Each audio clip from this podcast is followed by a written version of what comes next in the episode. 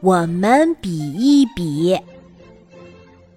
微风吹着，小鸟在歌唱，在小溪边散步的是小熊和小狐狸。小狐狸扯扯小熊，对他说：“看，小溪成了一面长长的镜子。不如我们照一照自己吧。”小熊提议。小狐狸点点头：“好呀，我们来比一比脸。”他们俩站在溪水边儿，探着头朝水里看，水里映着两张脸。忽然，小狐狸沮丧地说：“我比输了，我的脸太尖了。”小熊看看小狐狸，认真地说：“你不知道吗，小狐狸？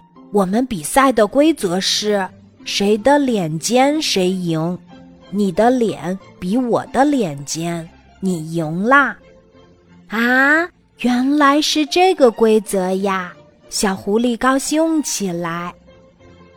高兴了一会儿，小狐狸说：“那我们再比一次，这一次我们比谁的脸圆。”小熊有点犹豫：“啊，为什么要这样比呀？”“因为我也想让你赢一次。”小熊和小狐狸。又一次把脸探向小溪，啊！现在小溪边儿有两个大赢家啦，他们是谁？是尖尖脸的小狐狸和圆圆脸的小熊呗。